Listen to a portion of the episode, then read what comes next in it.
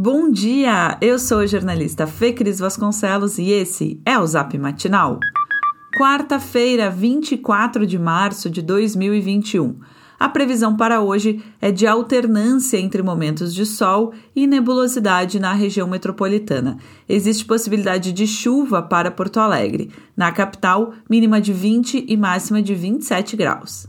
Apenas uma semana após a aprovação na Assembleia Legislativa, o governador Eduardo Leite sancionou o projeto que classifica as atividades físicas e a educação da rede pública e privada como essenciais o texto libera, em tese, o retorno das aulas presenciais, mesmo durante a pandemia, que ainda não dá sinais de arrefecimento no Rio Grande do Sul.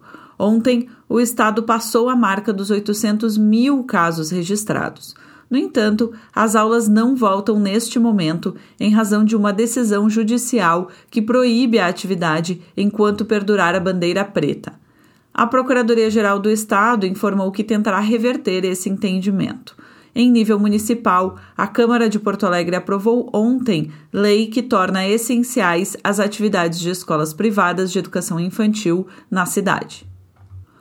O ministro do STF, Marco Aurélio Melo, rejeitou o pedido do presidente Jair Bolsonaro, sem partido, para derrubar os decretos dos governos do Distrito Federal, da Bahia e do Rio Grande do Sul, que determinam medidas de isolamento social o decano considerou que não cabe ao presidente acionar diretamente o STF sem representante da Advocacia Geral da União. No pedido, o presidente afirmou equivocadamente que não há comprovação de que reduzir a circulação de pessoas ajude a frear o contágio do coronavírus.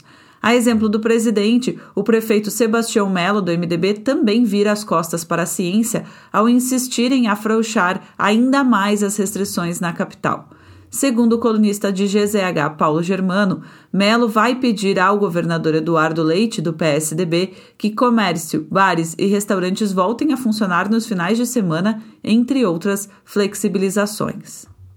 A Secretaria Estadual de Saúde recomendou que pessoas com suspeita ou confirmação de Covid-19 evitem contato com animais. O alerta foi feito após uma gata de Caxias do Sul morrer depois de ter sido diagnosticada com a doença. Chefes de UTIs ligaram o uso do kit Covid a um maior risco de morte, além de provocar efeitos colaterais em pacientes graves.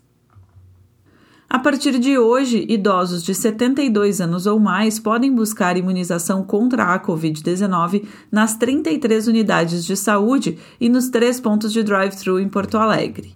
Os trabalhos vão até às 5 horas da tarde.